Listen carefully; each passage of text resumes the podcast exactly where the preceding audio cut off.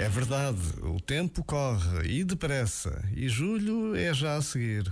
E estamos cada vez mais perto das férias. Mesmo ansiando por respirar fundo e descansar, há que aproveitar bem o tempo de que dispomos, identificando em cada momento o que importa mais fazer ou aproveitar e não deixar que o tempo, como a areia, escorra rápido por entre os dedos das nossas mãos. Este momento está disponível em podcast no site e na app.